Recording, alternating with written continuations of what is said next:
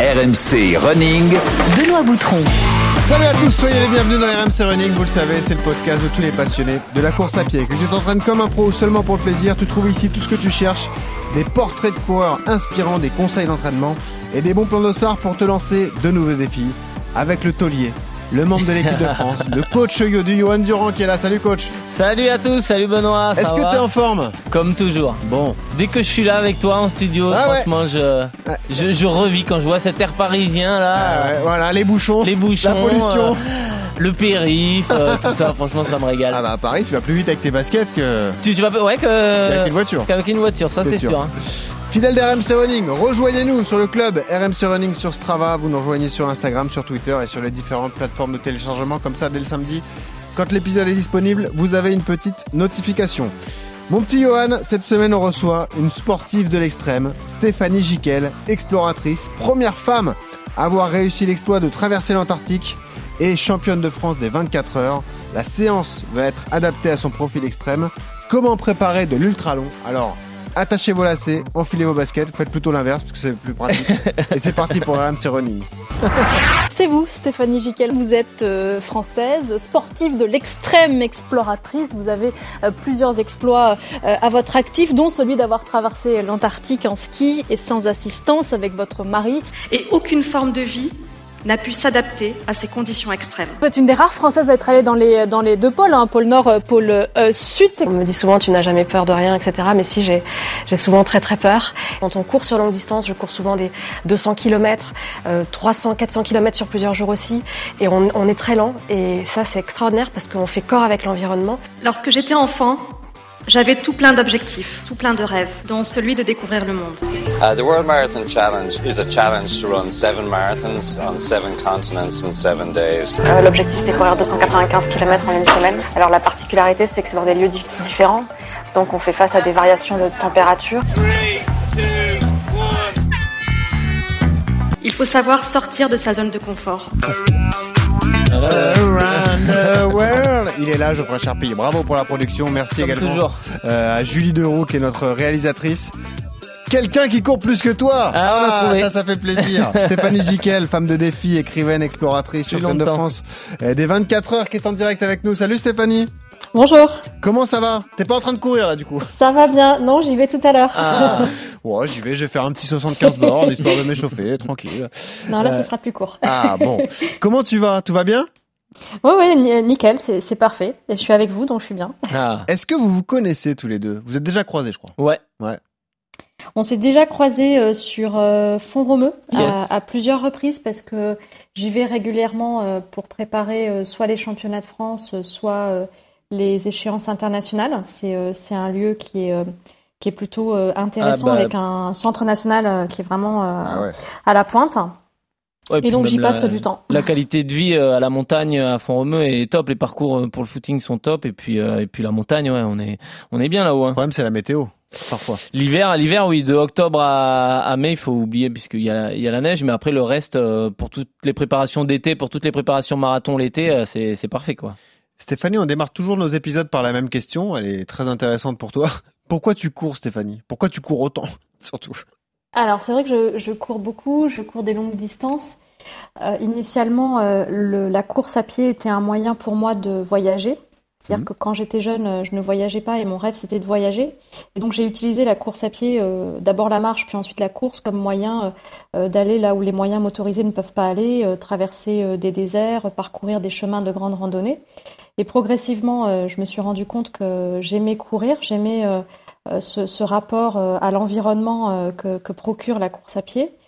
Et j'ai euh, pris euh, conscience qu'il existait aussi le, le monde de la compétition, parce que je viens du sport aventure hein, à la base. euh, Bien sûr. euh, je suis vraiment de cet univers. Mais c'est la euh, particularité de ton profil d'ailleurs, parce que tu, tu connais les deux univers, toi. C'est marrant. Ouais. Alors, euh, beaucoup en fait connaissent les deux univers, mais en général, c'est plutôt l'inverse qui Oui, se produit. C'est-à-dire que Mhm. les sportifs de haut niveau, que ce soit dans le trail, dans le ski alpinisme, dans la voile, une fois qu'ils ont euh, atteint euh, certaines euh, performances euh, et, euh, et obtenu certaines, certaines médailles ou atteint des objectifs qui les faisaient vibrer, ils vont ensuite euh, dans l'univers des, des- du sport aventure et, et réalisent des expéditions. C'est ce que l'on voit assez fréquemment. Euh, j'ai fait le chemin inverse. Effectivement, j'ai découvert la compétition parce que j'aimais euh, la course à pied sur longue distance. Euh, j'ai donc commencé à faire de la compétition. Il faut savoir qu'au début, mes premiers dossards, c'était uniquement pour utiliser les infrastructures de course, donc les ravitaillements et puis toute l'organisation, de manière à pouvoir préparer des expéditions, que ce soit au pôle Nord, en Arctique, en Antarctique, mais aussi, mais aussi ailleurs. Mhm. Et puis progressivement, je me suis dit pourquoi pas la performance, parce que ce que j'aime en fait, c'est découvrir le monde, c'est découvrir, c'est aussi mieux se connaître. Et euh, c'est un pan de la vie euh, qui est extrêmement intéressant aussi, maîtriser le beau geste. Et aujourd'hui, je prends beaucoup de plaisir euh, dans cet univers aussi. Bah, tu vois, Johan va faire l'inverse parce qu'il va partir en Antarctique après Paris 2024. C'est ça, Johan hein? Bah, Non, mais c'est vrai que quand tu arrives au bout d'une certaine aventure, enfin, quand tu as, l'impression d'avoir tout fait, par exemple sur marathon, quand j'aurais eu l'impression de régresser et de plus prendre de plaisir dans ma pratique, je partirais sur des nouveaux trucs. C'est des nouveaux challenges, c'est des challenges de vie qu'on se lance et c'est vrai que bah, se lancer dans une aventure, bon, moi je pense pas que j'en sois capable et je pense pas que ça me motive, mais je sais pas, peut-être dans 10 ans, 15 ans, j'aurais changé de mentalité et peut-être. C'est marrant de le faire dans le sens. Mais c'est ah ouais, bah c'est c'est plutôt rare, ouais, c'est plutôt rare comme elle le dit. Allez, avant de détailler justement euh, tes nombreuses aventures, Stéphanie, on va attaquer ton CV de coureur. RMC. Le CV de coureur. Tu as quel âge, Stéphanie? 39 ans. Et tu cours depuis quand alors? Euh, J'ai commencé à courir quand j'étais euh, au lycée et puis ensuite en, prépa, parce que j'ai fait une classe prépa euh, pour intégrer euh, une école de commerce, toujours dans l'objectif euh, bah, de, mieux connaître le monde. Hein. C'était un peu dans cet objectif-là. Je savais qu'il fallait que j'acquière certaines connaissances, donc je suis passée par cet univers des, études avant de faire du sport. Et j'ai commencé à ce moment-là à courir, d'abord pour me, défouler, puis ensuite un peu plus tard pour voyager. On aura le temps, hein, effectivement, de revenir sur ton parcours d'abord scolaire et puis ensuite ce choix de vie que tu as fait avec, avec ton mari. Tu cours combien de fois par semaine en général? Alors tout dépend. Euh, là actuellement, je suis en récupération après les championnats de France de 24, donc euh, je cours pas beaucoup. Par contre, euh, en prépa spécifique, à quelques semaines d'une grosse échéance sur 24, par exemple quand je préparais les championnats d'Europe d'ultra cet été, les championnats du monde de 100 km, je pourrais faire 7 à 12 séances ah semaine. Mais enfin, tout dépend des semaines, c'est vraiment très variable aussi. parfois, on fait aussi des, des GR, c'est-à-dire des gros blocs. Euh, et on peut faire 60 euh, km par jour euh, durant plusieurs jours pour préparer justement le volume. ça veut dire que sur une semaine de préparation max, tu atteint quel kilométrage alors là aussi c'est variable. À fond romeu, je suis au-delà de 200 en règle générale. J'ai déjà fait une semaine à 260 et j'ai déjà fait une oh. semaine à 290. En plus euh, du, du, des 7 marathons dont vous avez parlé tout à l'heure, où là pour le coup c'était plus une compétition. Mais ça, c'est rare, hein, c'est pas tout le temps non plus. C'est-à-dire qu'il y a aussi des semaines. Euh, euh, voilà, exactement, totalement. Ouais. C'est sûr.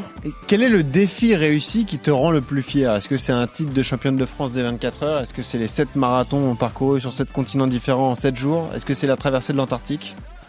Alors je ne sais pas si le terme le plus fier est, approprié, mais euh, ce qui m'a procuré le plus d'accomplissement, c'est euh, euh, mon expédition à travers l'Antarctique, parce que c'est ce qui est vraiment le plus engagé de tout ce que j'ai fait. J'ai mis 4 ans à monter ce projet. Je pesais 39 kilos en fin d'expédition. Je suis vraiment allée au bout et j'ai vraiment repoussé beaucoup les limites. Et, et c'est des conditions qui sont extrêmes, et en même temps, c'est un continent qui est juste magique. Quelle est la dernière course disputée? C'est donc les 24 heures, championnat de France? Euh, oui, exactement. C'est les championnats de France qui ont eu lieu euh, à Brive. Alors je revenais de loin parce que ça faisait trois ans que j'avais pas fait d'ultra parce que j'ai une, euh, j'ai été renversée par une trottinette l'année dernière, fracture de la rotule, donc j'étais immobilisée pendant plusieurs semaines. Il m'a fallu aussi pas mal de temps euh, de rééducation et de réathlétisation. Ah Donc euh, je savais pas du tout euh, comment je vivrais cette ultra. Est-ce que je serais à nouveau capable de courir 24 heures? Et, j'ai eu la réponse donc à la fin de cette épreuve. J'arrive toujours à le faire. J'y étais. Je suis passé voir. Ouais, je suis passé voir parce que c'est brief, c'est à une heure et demie de chez moi, donc je suis allé voir un peu ces forçats. Ouais, ouais c'était impressionnant. Hein. C'était ouf. Hein. On pourra en reparler. On, en, reparlera, mais Stéphanie, Stéphanie qui a la particularité de ne pas s'arrêter hein, sur 24 heures. C'est vrai que tu cours tout du long. Ouais, je cours tout du long et puis euh, on a mis en place avec mon ravitailleur un système qui est assez efficace où euh, je fais des signes et puis euh, il sait exactement ce dont j'ai besoin. Donc bah, je, prends certes l'eau et puis les, les, pulpes de fruits, enfin toutes les, tous les ravitaillements dont je peux avoir besoin, mais parfois il m'arrose aussi le visage quand je commence à m'endormir. Il sait me donner du café quand il faut me donner du café. Enfin, il a, on a et vraiment le signe de la main tendue, c'est pour la claque, j'imagine. euh, non mais Stéphanie, pour, terminer ton, ton CV, euh, quelle est la prochaine course? C'est ça qui nous intéresse. Euh, les championnats du monde de 100 km qui ah. auront lieu en Allemagne cet été. Donc je serai à fond romeu pour préparer ces championnats. Puis ensuite, de la vitesse pour elle. Ah ouais. Alors voilà. Ouais ouais. Et puis après j'aurai les championnats d'Europe d'ultra qui auront lieu trois semaines après. Donc le, défi en fait c'est d'enchaîner les, les, deux. Je suis fatigué moi rien qu'à t'écouter là. Sachant que je préparerai les 100 km et donc euh, j'irai euh, au championnat d'Europe d'ultra euh, sur, sur mes acquis parce que je peux pas préparer les, deux, en même temps. C'est vraiment trop spécifique. Voilà, vous vous rendez compte un peu de la personne qu'on reçoit cette ah, semaine C'est du lourd. Voilà, Stéphanie Giquel, une véritable aventurière avec une, une belle histoire. Je le disais, donc tu as grandi à, à Carcassonne, des grandes études puisqu'ensuite tu es monté à, à, Paris, tu avais déjà des, des ambitions. Prépa HEC, Là où tu rencontres d'ailleurs sur les bancs de l'école ton mari, hein, qui t'accompagne encore aujourd'hui, euh, Stéphanie, c'est bien ça? Oui, tout à fait. Il m'accompagne sur les expéditions et puis il est présent euh, sur les compétitions, donc au poste de ravitaillement et puis euh, sur tous mes entraînements. Euh, c'est vraiment un, travail euh, d'équipe. Hein. Je travaille avec on peut le saluer d'ailleurs. Comment il s'appelle C'est Jérémy. Eh ben, on, salue Jérémy. On lui dit bravo parce que c'est vrai que. Et sur les 24 heures, les mecs ils restent éveillés comme comme l'athlète. Hein. Bah, ils dorment pas pendant pendant 24 heures. Non mais la ah logistique sur ce la logistique, ouais. d'autant qu'il a traversé l'Antarctique avec toi. Donc. ouais, c'est ça. Mais c'est vrai que la, la logistique est quasiment aussi importante que l'entraînement. Et puis vous avez l'entraînement, bah, effectivement le fait de pouvoir courir toute la distance, mais il y a aussi tous les à côté, c'est-à-dire ne pas s'endormir, euh, pouvoir euh, être rapide dans tout ce que l'on tout ce que l'on exécute, hein, donc euh, savoir s'hydrater, aller aux toilettes rapidement, etc. Pouvoir se changer rapidement, savoir se mettre de la crème solaire tout en courant, enfin toutes les petites choses qu'il faut savoir faire en courant si on veut être vraiment performant.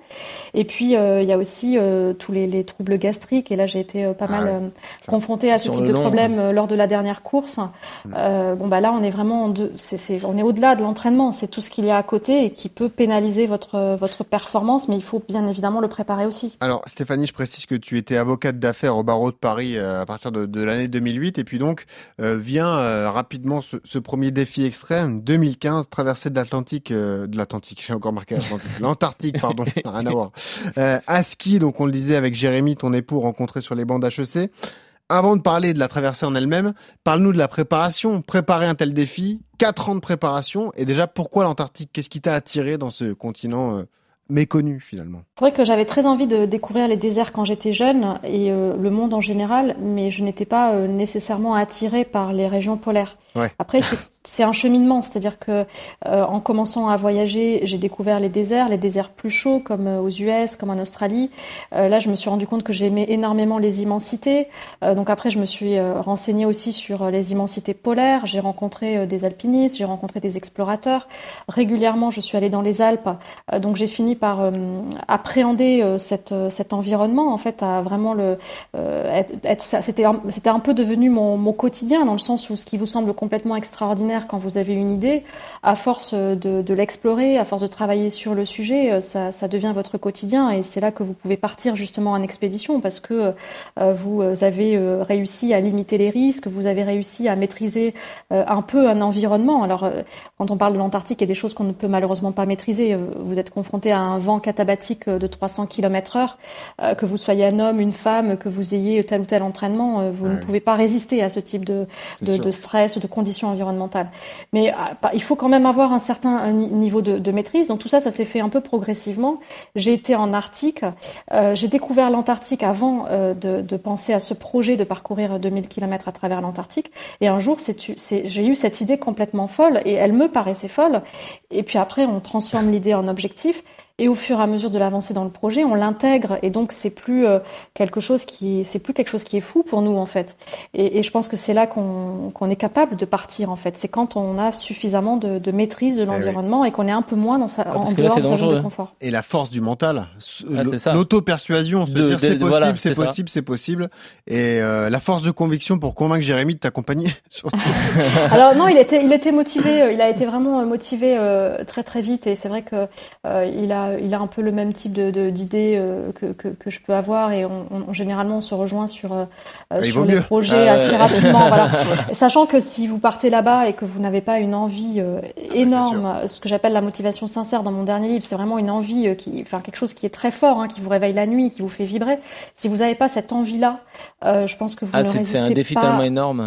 Ah, vous résistez pas deux jours. Je pense que vous demandez un, un rapatriement parce que c'est trop, c'est trop, c'est trop extrême en fait. Mais pourquoi j'ai parlé des quatre ans de quatre années de préparation avec euh, vraiment de, euh, une préparation euh, avec minutie, parce qu'il y a un énorme travail de cartographie pour tracer le, parcours, une recherche de sponsors, des courses dans des entrepôts frigorifiques pour ah s'adapter aux, conditions. Donc là, vraiment, vous avez tout optimisé. D'accord. Et c'est ce qui, ce qui, ce qui a renforcé ton mental et ce qui ce qui t'a convaincu que tu en étais capable et surtout ce qui t'a fait euh, prendre conscience que quoi qu'il arrive, tu n'abandonnerais pas. Et ça, t'es parti déjà dans l'idée en te disant, euh, euh, t'étais conditionné quoi, Stéphanie finalement. Tu savais que quoi qu'il arrive, t'allais aller au bout de ton défi quoi. Oui, c'est vrai que je visualisais très souvent la réussite en fait du projet. On me disait souvent que c'était impossible. c'est un projet qui était ambitieux parce qu'aujourd'hui on est une cinquantaine à avoir arpenté l'Antarctique dans ces conditions, donc à ski de randonnée euh, dans des conditions euh, de, de, marche. Euh, donc là, on parle de 70 heures d'effort par semaine pendant près de trois mois. Donc c'est vrai que c'est assez mmh. Euh, c'est assez éreintant et, et, et, en fait je me voyais en train de réussir. Et je crois que c'est vrai aussi dans le dans le sport de haut niveau et, euh, et je pense que Johan tu seras tu seras d'accord avec ça c'est que en fait tu ne peux pas euh, atteindre un objectif tu ne peux pas gagner si tu ne t'es pas vu gagner en fait. Il y a vraiment s'autoriser à, à, s'autoriser à gagner. Et, et c'est totalement ce que ce que ce que j'ai vécu avec avec ce projet en Antarctique. Je me suis vu réussir et on avait beau me dire que c'était impossible bah, toutes les expériences que je vivais sur le terrain, dans certaines expéditions, où tu vois que tu résistes bien, où tu vois que euh, bah, tu as, une forme d'adaptation, de, tu, tu, te rends compte, en fait, tu as l'intuition de ce que tu peux faire. Mmh. Euh, c'est-à-dire qu'on a l'impression souvent qu'on est euh, complètement fou, qu'on a envie de mourir, qu'on aime les risques, etc. en fait, je quand tu, tu, apprends à connaître ton corps, tu, tu ressens, tu as une forte intuition de ce qu'il peut faire ou pas. Et, et, et donc tu sais euh, jusqu'où tu peux mettre le curseur, tu sais euh, comment il faut, enfin voilà, comment il faut travailler pour aller plus loin. Exactement. Et, euh, donc après voilà, c'est beaucoup de beaucoup de préparation et c'est et c'est cette préparation m'a évidemment aidé aussi à ne pas abandonner euh, le jour J parce que quand vous préparez pendant quatre ans, euh, vous êtes allé tellement loin que le jour J, quand vous êtes face à une crevasse géante, que vous avez une rage dedans, euh, euh, que vous n'avez plus de nourriture ou autre, euh, vous dites que vous avez fait trop trop de chemin pour arriver là, pour pouvoir abandonner aussi près du but. Après, l'avantage d'avoir une rage dedans dans l'Antarctique, c'est qu'il y a de la glace. Il y a de la glace. non, je plaisante, évidemment. Je plaisante. Non, mais Johan, c'est intéressant de faire le parallèle parce que toi aussi, tu as eu des années compliquées avec euh, une grosse blessure qui t'a handicapé un moment. Et puis ensuite, il y a eu tout le chemin pour revenir et pour battre ce fameux record, descendre au niveau des 2h09 sur le marathon de Paris 2021. Là, c'est tout un travail effectué et au moment où tu franchis la ligne à Paris, j'imagine que tu repenses à tout ce que tu as traversé. Ouais, c'est ça. Bah après, c'est c'est c'est comme elle le disait, c'est une histoire de confiance. De de moi, je savais que si si si j'arrivais à sortir de cette opération euh, qui m'a handicapé pendant pendant un an, je savais que je pourrais revenir plus fort et que j'avais confiance en moi. Je hmm. je savais que qu'il fallait que je m'entraîne dur, mais euh, mais que j'en étais capable et que c'est pas parce que les mecs avaient progressé pendant deux ans où moi j'étais pas là que j'étais pas capable de revenir à haut niveau. Et ça, il faut se le c'est c'est un sport individuel euh, ou c'est une démarche individuelle, c'est une aventure euh, contre soi-même, mais c'est on est les propres acteurs de, de ce qu'on veut faire hein. dans la vie. C'est comme ça. Si tu arrives à te persuader, mm. si tu arrives à, à, croire en toi et si tu arrives à mettre après il faut voilà il faut mettre les choses en place, il faut mettre des moyens en place, il faut s'entraîner dur. Mais si la préparation est bonne, si tu fais tout bien, bah normalement. De toute façon, faut toujours être convaincu de ce que tu bah, fais. C'est ça. Si t'es pas convaincu, si t'as un peu mm. peur, bah autant pas y aller. Ouais. Euh, ce qui est intéressant, Stéphanie, c'est de savoir comment vous avez géré les les périodes de doute de l'un et de l'autre parce que vous avez fait ça à deux, ah, en couple, en plus. 74 euh, jours, on l'a pas dit, mais c'est plus de 2000 km parcourus à ski sur 74 jours en autosuffisance alimentaire. Comment on gère les périodes de doute de, l'autre ouais. Alors les doutes, j'en ai eu beaucoup euh, en début d'expédition parce que j'étais malade euh, sur le, début de l'expédition. J'avais attrapé un virus au Chili, donc j'étais ah. vraiment très affaiblie. On sait qu'on rentre dans la routine de l'expédition euh, dans les premiers jours. Euh, on s'adapte aussi au froid dans les premiers jours. Ah et euh, moi, je devais avancer avec la fièvre tenace et je perdais beaucoup de poids aussi en, début d'expédition. Donc là, j'ai eu des doutes sur la faisabilité du projet étant donné les conditions dans lesquelles je me trouvais. Euh, j'ai eu beaucoup de doutes aussi euh, parce qu'en début d'expédition, il y avait des vagues de glace euh, partout qui occupaient tout l'espace. Donc c'est des vagues qui sont, qui sont formées par le vent, qui étaient plus ou moins hautes, 50 cm, 1 mètre de haut, mais elles occupaient tout l'espace, c'est-à-dire qu'il était impossible de les contourner. Euh, alors que pourtant, euh, enfin, j'avais lu pas mal de récits et puis j'avais eu pas mal de retours d'expérience, euh, notamment des personnalités comme Tarka Lerpinière, Ben Saunders, qui, me disaient qu'on peut tout à fait contourner les vagues de glace. Et en fait, sur les 300-400 premiers kilomètres, bah, elles étaient omniprésentes. Elles occupaient tout l'espace, donc on n'avait pas d'autre choix que de les franchir les unes après les autres. Donc ça veut dire se retourner à chaque fois qu'on franchit une vague de glace parce que le traîneau se renverse. Ça veut dire progresser à 1,5 km heure et non plus 3 km heure. Tout ça avec un équipement euh, qui prend quand même un peu de place, donc qui euh, euh, empêche la, on va dire la flexibilité des, la maniabilité des, des mains. Enfin, c'est c'est pas très pratique. donc on est très très lent. il fait très froid. donc on a toujours un délai limité hein, pour ce type de projet. C'est l'été austral hein, qui, qui, qui, limite nécessairement les expéditions. C'est vrai au Groenland, c'est vrai en Antarctique. donc là, en l'occurrence, fallait à tout prix euh, pouvoir prendre un dernier vol avec euh, des scientifiques le 28 janvier. On est parti le 14 novembre. La température est de combien quand tu as fait les 70 jours là? en général, c'est moins 30, moins 35 degrés, mais j'ai eu jusqu'à moins 50 degrés. Ça a duré euh, 10 jours. Alors, ça a été une autre période de doute, parce qu'à moins 50 degrés, c'est vraiment un instinct de survie qui se met en place. Ah c'est-à-dire que tout ce que vous mettez en place, vous le mettez en place de manière automatique. C'est-à-dire que vous n'êtes plus dans la persévérance comme on l'est au quotidien quand on s'entraîne. On a une forme de mental, on n'a pas envie que l'obstacle gagne, on continue, Là, on a une forme de survie qui prend le dessus. Là, c'est l'instinct de survie, clairement. C'est-à-dire que même si on n'a pas envie d'être dans ces conditions, bah euh, n'importe qui euh, met en place euh, le même type de mécanisme. On ne se pose pas la question de l'abandon dans ces, dans ces conditions-là. Tu peux plus t'échapper. Non, on occulte en fait tout ce qui se passe autour de nous et on est complètement concentré sur ce que l'on doit faire pour pouvoir survivre. Et là, en l'occurrence, quand il fait moins 50 degrés, il faut marcher beaucoup plus vite les pauses, elles ne sont plus de 10 minutes, euh, ce qui est en général la norme pour avoir le temps de s'hydrater, de manger. Elles sont plutôt de 2-3 minutes.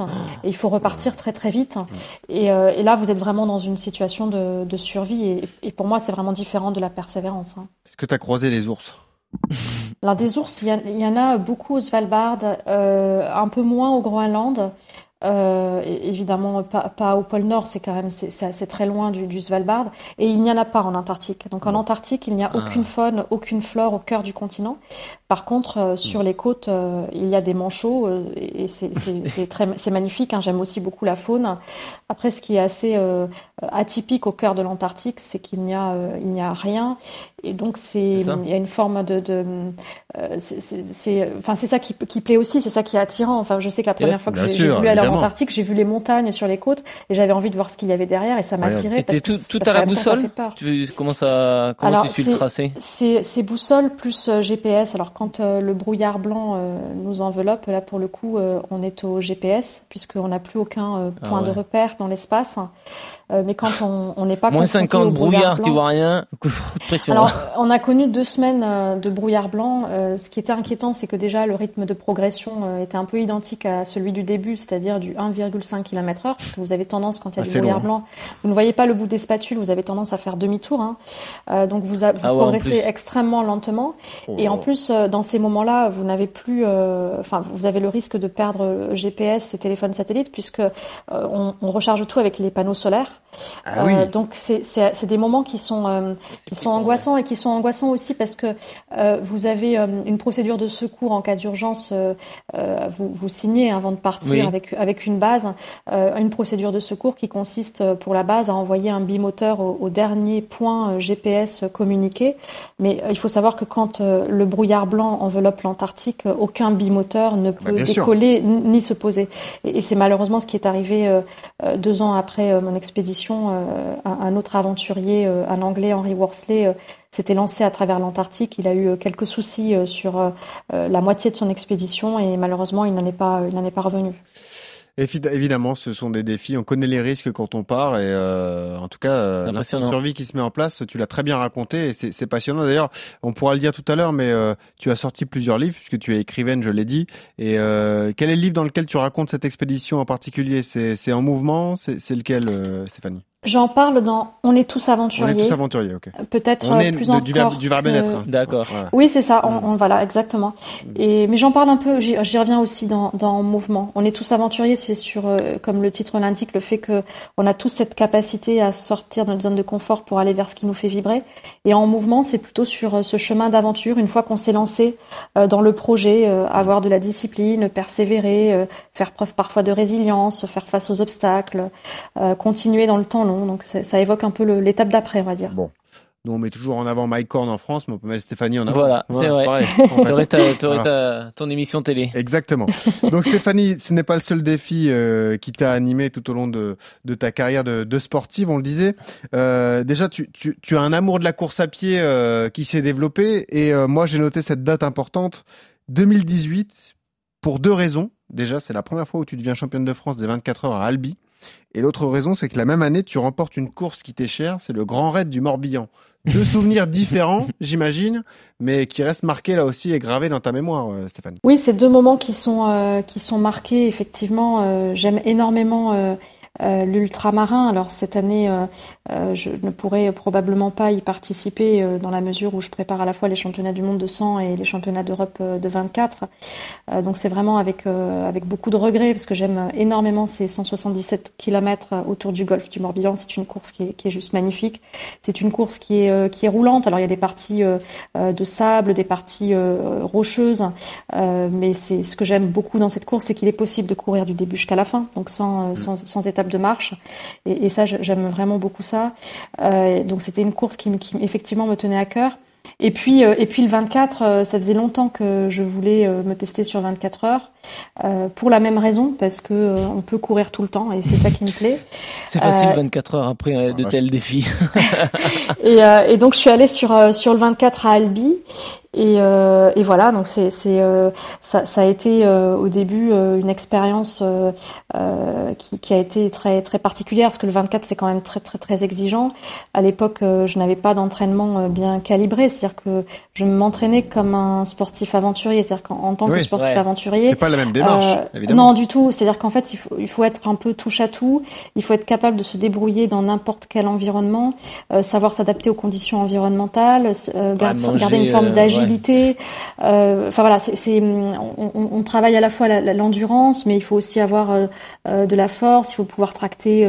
je tracte souvent des pneus sur le sable pour préparer des expéditions et, et me préparer à la traction de la charge.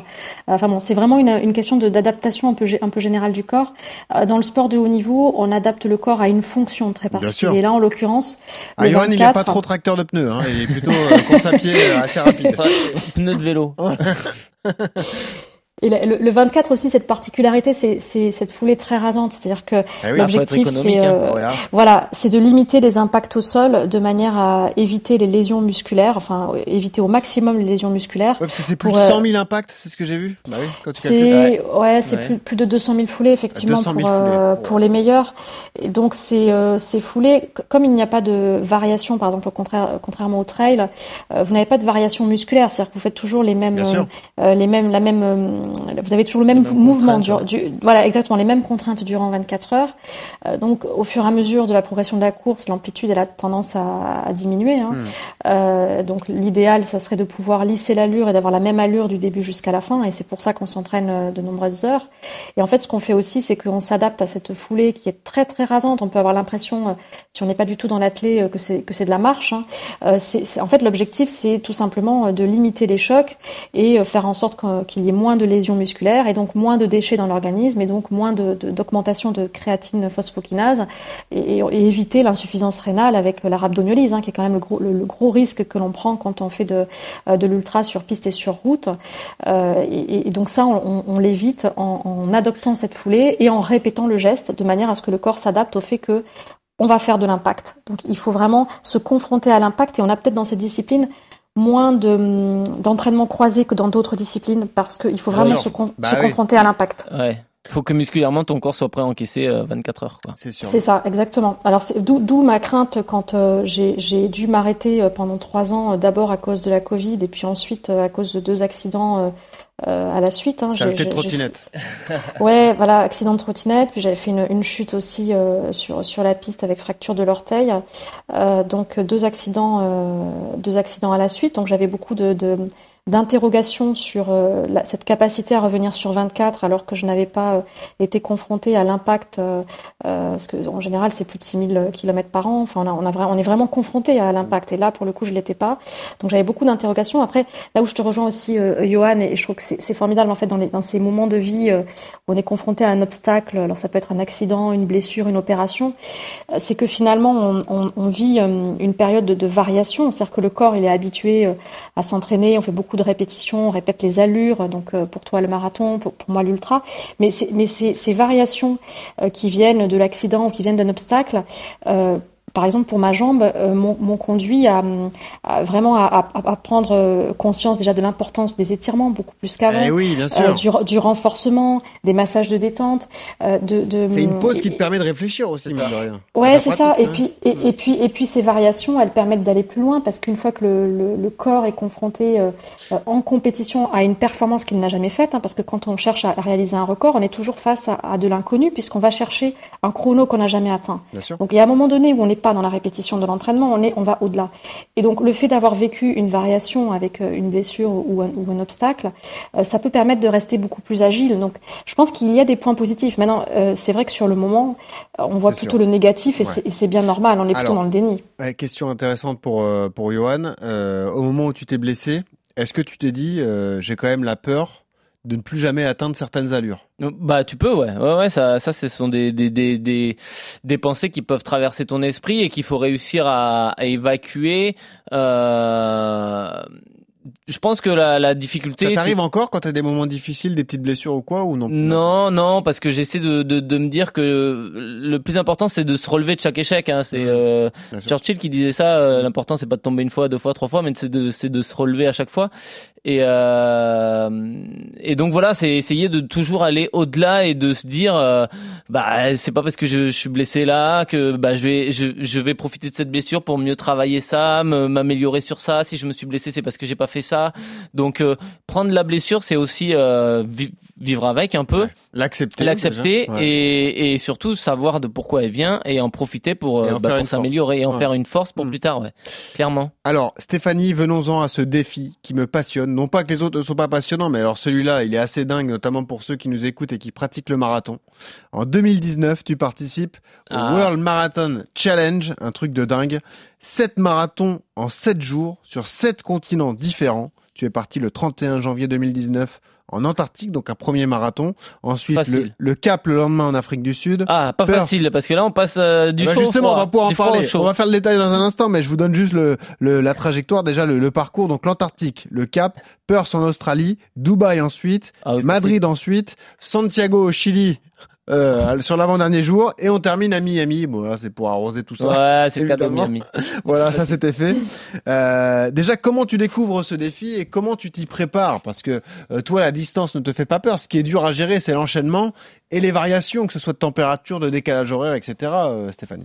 Oui, alors je connais ce défi parce que je connais Richard Donovan depuis de longues dates. C'est un, un ultra trailer irlandais qui est aussi très actif dans les régions polaires, qui a fait pas mal de défis dans les régions polaires. Il est allé en Antarctique aussi plusieurs fois. Mhm. Donc je connais Richard euh, bah, du, fait de mon parcours euh, dans, cet univers. Il m'a parlé de cette course. Euh, au début, je savais pas trop. Puis, pour moi, ce que je voyais, c'était surtout, surtout l'Antarctique et j'aime énormément ce continent. Et puis après, j'y ai vu une opportunité aussi de préparer les championnats du monde, parce qu'à cette époque-là, je préparais les championnats du monde de 24. Et donc, j'ai voulu me, me confronter à quelque chose que je ne connaissais pas. Ah Et là, en, en d'autres termes, ce que je ne connaissais pas, c'était le fait de courir 295 km de manière fractionnée, parce qu'en compétition, je suis plus à l'aise euh, dans la course d'une seule traite. Dans la continuité, ouais. Voilà, c'est ça. Parce que courir euh, de manière fractionnée, ça nécessite une forme de récupération. Mhm. Euh, parfois, quand vous reprenez la course le lendemain, après avoir couru un certain nombre de kilomètres, vous avez les jambes raides. Enfin, il faut se remettre en route. C'est pas forcément évident. Et donc, j'ai voulu me confronter à, à, à, cela. Alors, je le connaissais déjà dans le sport aventure parce que régulièrement, je pars le long de chemins de grande grande randonnée et je cours 40, 50 km par jour, mais je le faisais à allure modérée. Or là, on était en compétition, donc il y avait un objectif de performance et donc de mettre un petit peu plus de rythme. Donc j'avais cet objectif et puis je voulais me confronter aussi à cette variation de, de, température, de conditions environnementales, passer du, du, sec antarctique à l'humidité de Dubaï aussi. Parce que en gros, tu passes du jour au lendemain déjà de, de moins 10 degrés à combien Combien il faisait au Cap? 25-30 Alors, l'Antarctique, il faisait moins 20 ah, et la, température est descendue euh, encore euh, moins 20, moins, moins 25 euh, à la fin de la course. Enfin, moi, je courais plus à ce moment-là, mais je, je crois bien qu'il faisait moins 25 ou, ou, moins 30 quand les derniers ont couru. Et ensuite, le lendemain, à Cap Town, là, pour le coup, on est sur en plein soleil. à midi, il fait 38, ah 40 degrés. Avec une nuit, 5h30 d'avion là pour te reposer, puis après, tu, tu rattaques, quoi. C'est ça le truc. Deux oui, heures de sommeil ça. et puis voilà. Ah ouais. Alors c'est ça, puis un sommeil qui est pas très euh, réparateur. Ah bah il est hein, pas du tout réparateur dans l'avion. voilà, et puis euh, c'est un sommeil effectivement qui est court, qui dépend euh, des horaires des, des marathons, donc il n'a rien à voir avec le enfin on est on est on a plus de fuseau horaire hein, pendant une semaine, on est on est complètement hors du temps. Et alors pour moi c'est très très atypique aussi cette expérience là, et c'est là on parle de variation, on est vraiment dedans. c'est que j'ai l'habitude des efforts longs, donc dans la continuité, parcourir un désert pendant des semaines pendant des mois. Là, pour le coup, on fait euh, le tour du monde dans un laps de temps qui est très court. Donc, c'est un autre rapport au temps et à l'espace. Euh, donc, on est dans quelque chose qui est complètement opposé à ce que j'avais pu vivre. Et, j'ai bien aimé aussi cet aspect acclimatation parce que j'ai beaucoup travaillé avec euh, avec, avec les chercheurs euh, à l'INSEP sur euh, l'acclimatation au chaud et au froid. Stéphanie, ça j'allais t'en parler, mais la question que je me pose parce que je me suis renseigné, évidemment, c'est un tu défi. Le faire. Bah, c'est un défi qui peut faire rêver et qui peut sembler être le défi d'une vie. Ouais. Les places sont restreintes, évidemment, très peu de gens peuvent participer à ça. Ça a un certain coût puisque j'ai vu que ça coûtait environ 42 000 dollars. D'accord. La question c'est comment est-ce que tu le finances? Est-ce que tu, tu tu investis de l'argent personnel ou est-ce que tu t'es fait accompagner par des partenaires, toi, Stéphanie, du coup? Je me fais toujours accompagner par des partenaires. Donc euh, ça, depuis que je monte mes projets, euh, euh, au début, quand j'étais en entreprise, mon objectif c'était déjà rembourser mes emprunts d'étudiants et puis financer mes ouais. premières expéditions, puisque j'avais pas encore commencé, donc j'avais besoin bah, de comprendre comment ça fonctionne, de me faire connaître et puis de commencer à avoir des, des premiers partenaires. Et aujourd'hui, sur chacun des projets, je suis accompagnée et même au long cours, hein, sur sur une saison, j'ai des partenaires aussi qui Okay. qui me suivent. et la plupart des athlètes qui participent euh, à ces sept marathons en sept jours euh, sont dans bah, cette évidemment. situation. En tout cas, pour les athlètes de haut niveau, bah, Michael Wardia, dont on parlait tout à l'heure Ouais. aussi, et, Qui est un et- Américain, lui, athlètes. spécialiste des défis extrêmes, hein, qui est en pleine traversée des États-Unis, d'ailleurs, avec un coût de 80 km par jour. voilà. Ouais. Vous pouvez le chercher sur Strava, vous allez vous régaler, ou sur les, les différents jours, réseaux euh. sociaux. Vous allez le reconnaître avec sa longue barbe. Voilà, vous allez reconnaître le, Ah le ouais. phénomène. Euh, donc, on le disait, tu pars d'Antarctique, tu, tu continues au Cap, il y a ensuite Perth en Australie, qui est ton marathon préféré, celui qui se passe le mieux. hein. D'ailleurs, je voulais juste parce que pour que les gens se donnent un- une idée de, de ta performance, en moyenne, ton temps sur marathon, sur les 7 marathons, c'est 3h40. Hein. Ah ouais. Et c'est euh, au total 25h42 euh, de couru, donc avec toutes les difficultés qu'il y a, évidemment, les Ouais. changements, les chocs thermiques, Les le décalage horaire, le peu de sommeil, donc c'est dire la hauteur de la, la performance. Whippers, euh, euh, l'Australie, peut-être ton meilleur souvenir, 3h23, là tu t'es régalé en Océanie, euh, Stéphanie. J'ai bien aimé ce marathon. Effectivement, euh, les conditions étaient euh, probablement euh, meilleures que sur d'autres marathons. À Dubaï, euh, le taux d'humidité était extrêmement élevé. On sait que Bon, c'était le lendemain, un ça. Coureur, c'est très compliqué de courir avec un taux d'humidité élevé parce que la transpiration ne s'évapore plus et, Bien sûr, et donc c'est vraiment risqué. c'est dangereux. Euh, en, en Antarctique, il faisait, euh, Ah oui. il faisait froid. Alors j'aime le froid, mais j'ai- eu là aussi des troubles gastriques, un peu comme au championnat de France la, la semaine dernière. Euh, et puis euh, Cap Town, euh, il faisait, il faisait chaud. Alors après, c'est vrai que j'avais été acclimatée à la chaleur. Euh, j'ai fait pas mal de séances en chambre thermique de manière à ce que mon corps soit adapté aux conditions chaudes. Qu'est-ce que ça veut dire s'adapter aux conditions chaudes? C'est faire en sorte que, euh, parce que quand il fait très chaud, la fréquence cardiaque augmente considérablement, la température centrale corporelle augmente aussi beaucoup et on a tendance à ne pas transpirer assez. Euh, or, la transpiration, c'est- positif, hein, ça veut dire qu'on thermorégule, donc c'est plutôt bien. Donc du coup, j'ai fait de l'acclimatation en chambre thermique de manière à avoir une fréquence cardiaque Ah oui. qui, euh, qui, qui soit moins élevée euh, et qui puisse me permettre de réaliser une performance euh, telle que je la réaliserai en, en milieu tempéré. Idem euh, pour euh, la température centrale corporelle. On s'est rendu compte au fur et à mesure de l'acclimatation qu'elle qu'elle diminuait. Je transpirais plus, je rejetais moins d'électrolytes. 2018, donc c'était plutôt positif. Mais par contre, il y a un paramètre, et ça à l'INSEP bientôt, on va avoir une nouvelle chambre, c'est qu'il y a un paramètre qu'on n'a pas pu euh, mettre en place. Déjà, c'est l'humidité. La, la, machine ne fonctionnait pas à cette époque-là. Le taux d'humidité et puis l'aspect le, soleil, hein, parce qu'il faut savoir que courir ah, bien sûr. Euh, avec le soleil, euh, c'est encore autre chose que courir dans la chaleur. Alors justement, euh, c'est intéressant d'en parler avec toi, euh, Stéphanie, parce qu'au-delà de ce défi extrême, on peut avoir envie de se lancer euh, dans un marathon, dans une, autre course d'une autre distance, sur une destination exotique les pires conditions pour réaliser un marathon, Stéphanie et Johan, c'est donc l'humidité. Il y a rien de pire que l'humidité. la chaleur, je pense, ouais. ouais. Enfin, je sais pas ce qu'en pense Stéphanie. Ah ouais, clairement, je pense que c'est le taux d'humidité, le taux d'humidité. Surtout que c'est très insidieux, c'est-à-dire que c'est dur à vivre. Voilà, tu transpires mal et, et, en fait, le, personne ne s'en rend compte. C'est-à-dire que le tôt d'humidité, le coureur, il, il ressent qu'il y a quelque chose qui va pas, mais parfois il n'arrive pas à savoir d'où ça vient. C'est vraiment les conditions environnementales. Et général, enfin, il, il fait pas forcément euh, euh, très chaud, euh, il fait pas froid donc on a l'impression que les conditions sont idéales, et en fait pas du tout. Et ça, ça peut avoir des conséquences aussi euh, d'un point de vue gastrique. Euh, ça peut évidemment euh, aussi engendrer des troubles au niveau gastrique, tout, ces, hum, toute cette humidité. Mais la chaleur aussi. Hein. Hmm. On, mange pas la même chose quand il fait très chaud, quand il fait froid. Johan, tu l'as fait aussi toi l'entraînement en chambre thermique comme ça T'as as déjà passé par là? Non, parce que je, je, suis allé quelques fois courir en Asie et j'avais pas tenté le truc, mais c'est sûr qu'aujourd'hui on est beaucoup plus mieux équipé a, qu'il y a quelques années, qu'il y a 10-15 ans de ça. Donc euh, non, non, c'est important de s'adapter, hein, comme elle le disait, euh, pour aller dans une logique de performance. Euh, faut que le corps soit habitué à des situations un peu extrêmes. Il faut l'avoir stressé, que ce soit par la chaleur ou l'humidité. Donc non, non, c'est important de le faire. Stéphanie, après Dubaï, il y a Madrid, hein, retour en Europe drôle de marathon sur un circuit de Formule 1. Ça, c'est assez marrant, euh, Stéphanie, j'imagine. Après, c'est peut-être un peu répétitif. Ouais, mais quand tu fais du 24 heures sur une boucle et demi, ouais, ça te fait pas peur. Euh, je pense pas que ça soit ça qui, qui l'inquiète. Ouais, tourner en rond, ça te pose pas de problème.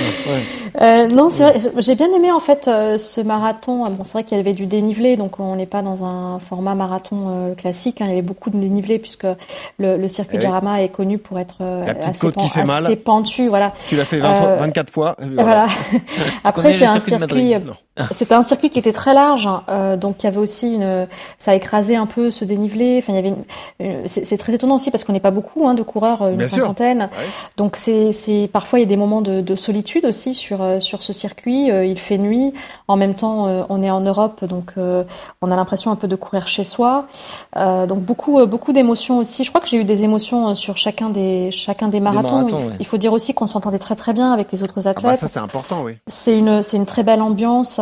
Euh, c'est euh, voilà, c'est un moment qui est, qui est hors du temps. Euh. Après, j'imagine que tu te sens privilégié de participer à un tel défi, donc forcément, ah bah. l'état d'esprit est bon pour chacun, même s'il il y a des moments de souffrance. Parce que vous êtes combien de participants là? 50 On est 50, en général sur sur ces 7 marathons. Parce qu'il y a la version semi-marathon aussi qui existe. Oui, il y a la version semi-marathon. Après, il est possible aussi de commencer sur marathon et de finir ah, sur semi. Euh, parce qu'en fait, on a un temps limité qui est vraiment de 7 jours. C'est-à-dire que le défi, c'est de tout réaliser en 7 jours. Bien sûr. Et donc, si on est trop lent sur un marathon, euh, Richard peut nous dire de, de passer au format semi-marathon de manière à privilégier la réussite collective et faire en sorte que chacun puisse réaliser ce défi en 7 jours. Euh, Stéphanie, je crois que ton plus mauvais souvenir tout de même, c'est peut-être Santiago au Chili, quoi. C'est l'avant-dernier jour. Euh, là, c'est d'ailleurs le, le chrono, le bon, je compte pas l'Antarctique, mais sur les autres marathons, c'est le chrono le plus long, 3h50. C'est là où tu as eu le moins, les moins bonnes sensations, je crois, c'est ça? Alors, j'ai eu des euh, mauvaises sensations sur ce marathon. Après, je sais pas si l'allure au kilo euh, était inférieure aux autres euh, marathons parce que c'est un marathon qui a été un peu plus long comme celui euh, d'Antarctique. Oui, en Antarctique, vous avez fait quasiment 45 km. Ouais, on a eu, on a eu... marathon.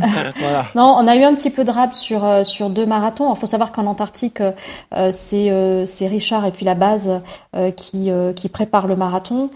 quand on arrive à Perse ou à Santiago ou à Madrid, ce sont les clubs locaux et puis des, des, des juges locaux qui qui aident pour préparer le marathon. Et là, en l'occurrence, à Santiago, euh, il y a eu une, une, erreur, je pense, sur un, une petite boucle que l'on a fait en, au début de la course. Comme si vous aviez Ah besoin ouais, de ça. Et euh, voilà. Et donc on a tous jour. fait, euh, on a tous fait nos plus mauvais chronos. Même Michael Wardian était en plus de 3 heures. Oh, euh, la ce qui honte. n'est- ce qui n'est pas du tout dans son habitude. Ouais, d'accord. Euh, question qu'on n'a pas abordée, mais on a parlé de récupération, évidemment, le très peu de de- d'heures de, sommeil euh, dans l'avion, mais parlons de la nutrition, parce ça que ça c'est un élément euh, primordial dans, dans ce type de défi. Euh, tu avais tout préparé en amont, c'était surtout de la nutrition liquide. Comment tu t'es organisé, Stéphanie? J'ai tout préparé en amont, c'est-à-dire que je ne mangeais pas euh, sur place, je ne mangeais pas euh, euh, ce que l'on proposait, euh, que ce soit dans l'avion ou, euh, ou sur place. euh, je n'allais pas au restaurant ou, euh, ou autre. Donc j'avais ma propre alimentation avec euh, avec un réchaud, donc euh, un peu comme en, en expédition, sauf qu'en expédition on mange des euh, des lyophilisés, donc euh, Ouais. on les réhydrate avec euh, de l'eau chaude que l'on fait fondre avec son hein. réchaud. Euh, et là, pour le coup, euh, sur ce projet, euh, je faisais des, des pâtes, ou, enfin voilà, des choses assez simples euh, à faire, de manière à pouvoir maîtriser euh, l'aspect euh, l'aspect alimentation. Il faut savoir que certains coureurs euh, n'ont pas performé comme ils le souhaitaient euh, parce qu'ils ont négligé cet aspect-là, donc Ah ils oui. n'ont pas mangé suffisamment. Le Et, morito, ça fait mal au bout de deux jours. Ouais. C'est ça, Miami. Donc il faut, Oh, il c'est faut vraiment penser, euh, penser à cet aspect. Et puis après sur la course en elle-même, euh, bah, je faisais comme, euh, comme d'habitude euh, sur les courses de longue distance, donc boisson d'effort, pulpe de fruits et puis, Bon. et, et puis de l'eau. Raconte-nous l'étape finale à Miami, 3h34, euh, l'apothéose, le défi qui se termine dans une ville paradisiaque. Là aussi, j'imagine, énorme souvenir. Oui, c'est une très belle Déjà, ville. euh. C'est euh, c'est la Ouais. nuit. Ah, Euh, la il y a, nuit D'accord. il y a un peu d'humidité, un peu moins que euh, qu'à Dubaï quand même. Euh, et c'est un moment magique parce que Mm. Euh, les, les, les, les, les, personnes à Miami vous doublent avec en roller ou autre. Enfin, vous pouvez imaginer vraiment la carte postale de, De, de Miami. Voilà, et vous, vous hein. êtes en train de, de courir et, et de réaliser, euh, enfin voilà, un, dé- un défi. C'est d'ailleurs la période du marathon de Miami, je crois que c'est la semaine d'avant le marathon de Miami. C'est toujours fin janvier, le marathon. Ouais, Miami. donc euh, là c'était du coup, euh, ça devait être le 5 février ou le 6 février euh, euh, sur euh, sur Ah, Miami. vous y êtes allé le 6 février, vous, ouais, c'était ça. Voilà, c'est 6 ça. février 2010. Et, euh, et puis on est on est on est trois filles euh, à, à réaliser euh, du coup la, la meilleure performance sur euh, sur euh, sur cette épreuve. hein. Moi j'avais ça pour objectif de, de de réaliser un chrono euh, meilleur que celui euh, qu'avait réalisé euh, l'américaine Rebecca Pizzi euh, quelques années auparavant. Bravo. Euh, donc on est trois à réaliser cette On performance. aurait dû et- mettre la et les- Marseillaise. Bravo, et les deux, les deux filles sont, sont géniales. C'est des, des- enfin, elles sont extrêmement adorables. Une marathonienne euh, à Londres et puis euh, une fille qui est en équipe de trail de- du Danemark. Et, euh, et, et c'est vraiment, voilà, des, des- on garde des liens. C'est très, c'est très fort ce qui se passe dans ce type Ah bah là, de, tu de vis 7 compétition. jours euh, intenses. Bien sûr.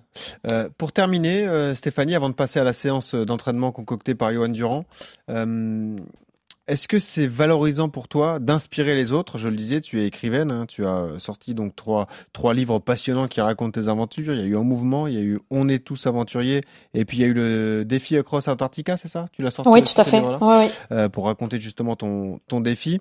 Déjà, est-ce que tu vis de ça aujourd'hui? Et est-ce que euh, euh, tu, tu prends plaisir justement à partager tes expériences et avoir du, retour pour toutes les personnes que tu motives peut-être à, à se lancer dans la course à pied Peut-être pas à la hauteur de tes défis, mais en tout cas dans les, les défis sportifs. Quoi. Alors j'ai pas mal d'activités. euh, Je suis beaucoup dans, dans la gestion de projets, donc le, le montage euh, d'autres expéditions. Je pense à d'autres projets d'expédition. D'accord. Euh, j'ai aussi euh, pas mal d'activités euh, de, de partage, que ce soit sur les réseaux, mais aussi euh, euh, dans les conventions pour les, les entrepreneurs. Je suis euh, très impliquée auprès des réseaux d'entrepreneurs parce que je suis convaincue qu'il y a énormément de liens entre le sport aventure, euh, le, le sport de haut niveau et, et l'entrepreneuriat. hein. Les ressources que l'on met en œuvre pour atteindre nos objectifs sont, sont absolument identiques. Donc j'ai pas mal d'engagements, euh, aussi des engagements bénévoles euh, pour euh, les sportifs de haut niveau, mais aussi pour euh, les jeunes avec l'association Petit Prince, pour Ouais. l'entrepreneuriat au féminin avec Femmes des Territoires. Euh, je suis engagée aussi euh, pour euh, l'environnement, donc j'ai j'ai fondé une association pour euh, promouvoir les régions polaires. Donc j'ai pas mal de- d'engagements à côté de l'écriture, qui est aujourd'hui une vraie, euh, une vraie passion. Alors c'est très très chronophage, euh, mais je, je prends des notes de quasiment tout, donc euh, imaginez à quel point c'est chronophage. Ah oui. Euh, C'est sûr. Et, et- et en fait, au début, c'était pour raconter les aventures, et puis aujourd'hui, euh, j'ai pris plaisir à l'écriture en tant que telle. Donc je pense pourquoi pas me, lancer peut-être dans quelques années dans, dans, la fiction ou autre, mais en même temps on peut pas tout faire en même temps. Bon, pour des fictions, tu as certaines images dans la tête, j'imagine.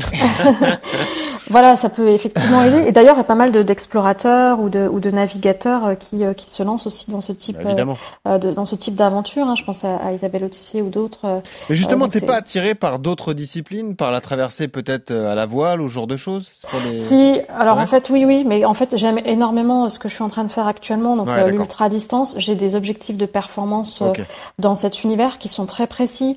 J'ai des, des courses auxquelles je veux participer. il va me falloir encore, je pense, plusieurs années parce que l'ultra, on peut faire peut-être deux courses par an. mais bon, si on en fait trop, on ne performe plus. Donc c'est possible. Hein, je veux dire, physiquement, vous pouvez les enchaîner, mais dans ces cas-là, vous n'êtes plus dans la performance. Donc il faut un certain temps pour faire les choses. Et, euh, et c'est vrai qu'il y a d'autres disciplines, euh, euh peut-être en lien avec la voile ou autres, qui pourraient m'intéresser parce que là, on est vraiment, euh, on fait vraiment le lien aussi avec le sport aventure. Et, et ça, j'y suis toujours très très attachée. J'ai pas oublié, euh, en quelque sorte, mes racines, on va dire. Ben oui, bien sûr. Mais quelle histoire, quelle histoire, quel hein. parcours en tout ben, cas. bravo. Et puis on aventurière. Félicite, hein. On félicite une nouvelle fois ton entourage et en particulier Jérémy qui t'accompagne sur ces nombreux défis. Ah, c'est vrai qu'il faut être sans logistique et sans. Ah ouais. Je lui dirais. Ah, oui, tout à fait. ça. Voilà, en tout cas, on l'embrasse aussi et on passe à la séance. RMC. La séance. Alors évidemment, tous ces défis peuvent paraître euh, irréalisables, maître Yodu, lorsque euh, on les envisage. Euh, on peut en revanche se lancer sur un 100 km ou plus, sur des courses de 6 jours. Ouais sur des courses de 24 heures, là, c'est quand même un autre délire. ouais. Mais euh, évidemment, comme toutes les épreuves, Johan, euh, et eh ben forcément, ça se prépare et ça s'organise. Déjà, est-ce que, à ton avis, première question toute simple, ce type de défis, est-ce qu'ils sont euh, accessibles à tout le monde?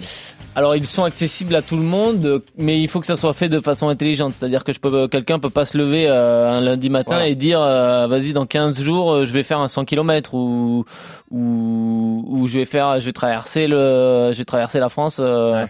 Non, faut que ça soit, euh, faut que la personne elle soit prête mentalement, comme elle l'a dit, faut s'auto-persuader pendant un petit moment, se donner les euh, moyens d'y arriver, et se donner les moyens d'y arriver et passer par des distances. Alors par exemple, si c'est pour un 100 bornes ou un 24 heures, passer par des distances semi, marathon, euh, progresser comme ça et après monter sur des, des distances plus longues, euh, parce que voilà, le, le risque, c'est bah, le risque de blessure est important. Si on passe de 0 à, à 100, bah forcément que le risque de blessure pour toi, il y a plus de risques de blessures en préparant du long qu'en préparant du court. C'est la répétition des chocs, ouais, comme on disait, hein, la répétition des chocs euh, va, si vous avez des, des, des, petits problèmes physiques, la répétition va être plus plus nocif sur le long terme que euh, que si vous mettez de l'intensité euh, dès le début. Et puis après, il y a la lassitude mentale et morale.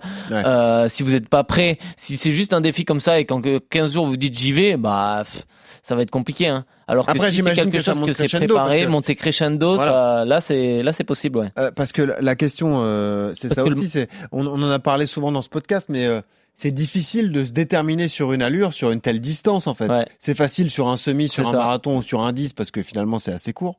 En revanche, sur un 100 km, comment tu détermines une allure? Bah là, ça va être en fonction de, de l'entraînement, mais après la difficulté. Faut être en aisance complète. Ouais, c'est ça. Faut être ouais. vraiment en aisance complète, et euh, ça va être par rapport à comme comme tout entraînement par rapport à sa VMA, tu vois. Par il faut il faut travailler tous les secteurs, comme je, je l'ai souvent dit ici dans les dans les podcasts, que ça soit de la VMA courte, de la VMA longue, du SP 10 km, du SP semi, du, du travail au seuil, et bien évidemment les allures euh, les allures euh, spécifiques 100 km très très lentes. Mais après il y a le côté mental, on n'en a pas parlé, mais qui va être très important. Euh, parce que voilà, sur, euh, je l'ai déjà raconté ici, un marathon, c'est des successions de moins bien, ah de oui. moments d'euphorie, des moments de coups de mou, des moments d'euphorie. Et peu ça, importe le niveau qu'on a, on et passe peu par importe tous les le états. niveau qu'on a, on Ouais, passe c'est par vrai. ces étapes-là. Et donc sur 100 bornes, bah dis-toi que c'est fois fois 1000. Hein. Tu, des, des fois, t'as l'impression d'être au fond du au fond du seau, et puis tu, tu prends une petite barre, tu repars, t'as la famille qui te tape les mains, et là tu voles, tu fais deux tours à balle, tu, tu cours à... et après ça retombe. Et là, c'est c'est le mental qui prend la différence, ouais. Est-ce que dans un plan d'entraînement, tu conseillerais de de limiter les sorties, mais de faire des sorties beaucoup plus longues? Est-ce que c'est ça le conseil ou pas forcément plutôt être régulier et faire euh, euh, du kilométrage euh, en courant 4 à 5 fois par semaine? Stéphanie nous dira comment comment elle, elle, fonctionne, mais je pense que faut pas faut pas tomber dans la lassitude de faire que du long, du long, du long, du long. Moi, ce que j'aime, c'est faut pas faire 25 bandes voilà, par semaine. Faut, faut que ça soit renouvelé. Alors bien évidemment, la sortie longue et la sortie spécifique à l'heure 100 km, elle va être importante pour habituer votre corps votre corps aux, aux efforts, mais voilà, faut comme je disais tout à l'heure, il faut pas tomber dans la dans la lassitude de, de cet entraînement-là. Euh, euh, et, derrière, il faut récupérer de ces sorties longues, donc ça passe par du, du secteur un peu plus court. Euh, la récupération est importante parce que, bah, comme elle le dit, elle court 200, 270 km par semaine, donc il faut quand même aussi récupérer de ces entraînements-là. Est-ce que tu as un conseil, Stéphanie, pour ceux qui aimeraient se lancer dans un de tes défis, que ce soit une course de 100 km ou une course de 24 heures Quelle est la préparation à adopter pour un coureur lambda? Alors, je suis déjà tout à fait d'accord avec Johan, c'est-à-dire que bien souvent, on a l'impression pour courir un ultra qu'il faut surtout faire du volume à allure modérée. Euh, et ça, je, je, enfin, pour, ma part, je ne suis pas d'accord. Je pense vraiment qu'il faut aussi intégrer de la variation et faire de la piste, faire des séances de qualité, ah euh, de la VMA courte, de la VMA longue, comme n'importe quelle autre distance. Là, on est vraiment en train de. Voilà, on est vraiment en train de parler de d'allures qui sont différentes. Alors on a l'allure du 100, on a l'allure du marathon, on a l'allure de l'ultra, mais après à côté euh, les exercices doivent euh, doivent rester identiques. On doit intégrer de l'intensité. C'est vraiment très très important à mon sens, euh, de manière à rester agile et, et à rester à rester performant, parce que sinon mm. le corps le corps casse. Hein. si vous courez tous les jours 3 heures à allure modérée, c'est pas pour autant que vous pourrez courir 24 heures. Hein. Je je pense pas.